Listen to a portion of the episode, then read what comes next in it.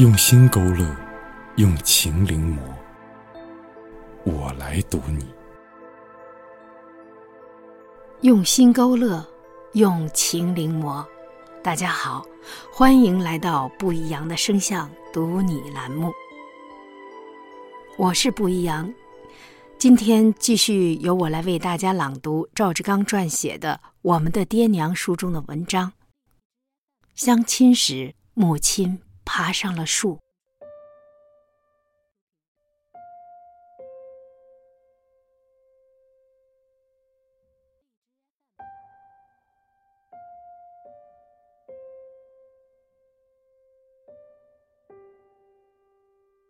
最近感觉好像有些怪怪的。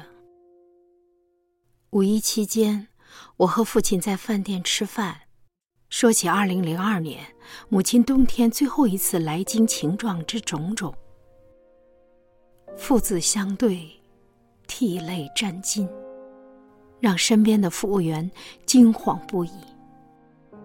我的确，的确禁不住要想念母亲。五月七日下午，妹妹和妹夫抵京。说前几日梦到母亲。第二天醒来，妹夫就到墓地去看，并无什么异常。昨夜更是奇怪，我和父亲从零点一直聊到凌晨三点，全无睡意。话题是父亲和母亲的姻缘。父亲。只读过几年的书，然而他对往事的记忆力真让我叹服。他清楚的记起认识母亲是哪年哪月哪一天。一九六九年，十九岁的父亲身高才一米五三，体重不满百斤。一个瘦弱不起眼的穷孩子，在乡下。已到了娶妻的年龄，尽管也有不少乡亲们帮忙介绍，但似乎没有人能瞧得上这个少年。有一女子虽然应允，但需要父亲拿两百块钱的彩礼。那时的两百块钱是个什么概念啊？这亲事就终到结束了。我四姨，母亲的四姐，她的婆婆和我奶奶很熟。突然有一天，就想把我的母亲介绍给我父亲。那时，母亲已经二十二岁了，在山东农村，这是个临界年龄。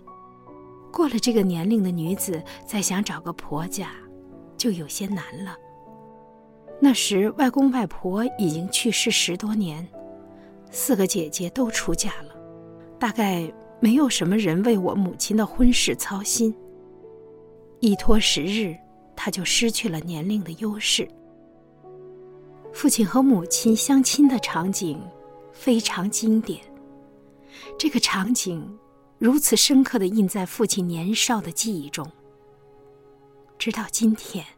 都难以减损其中一点点色彩。一九七零年农历四月二十六，母亲和她四姐的婆婆一起过了河。河边是一片密密的树林。二十三岁的母亲停下了她匆匆的步履。那婆婆一个人到了我爷爷家，让我父亲到河边与我母亲会面。父亲步行到了河边，但是空无一人。其实彼时，母亲已经动用她多年练就的攀援功夫，爬到了高高的树上。他远远的看到了寻寻觅觅的父亲，并看到了这个弱冠少年寻人未果而折返的情景。那个时候，母亲心里在想什么？今天，已经难以探知。但这位二十三岁的女子发下了愿嫁到河之北的决心，想必在那天看到瘦弱的父亲之后，突然鼓足了。这中间的原因，用一两句话是很难说清的。也许是天意吧。父亲一个人孤单单的回来，告知那婆婆并没有人在等。那婆婆很决绝的说：“你再回去找，他是和我一起过的河呀。”少年再度返回河边树林。母亲已经从树上下来了，两人寒暄了几句，就结伴到了爷爷奶奶家。大概过了只有九天，父亲母亲就步行到了公社驻地，进行了结婚登记。父亲在这一年被招工到县煤矿当井下作业工人。同年十一月十六日，他们举行了结婚仪式。第二年的十一月九日，我出生了。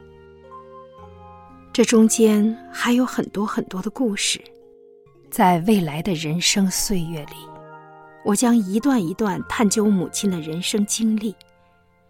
这会是充溢我整个生命的访谈。关于母亲，对于我来说，真的是一个谜。揭开这个谜，是我对母亲和家族的一个交代。我爱母亲，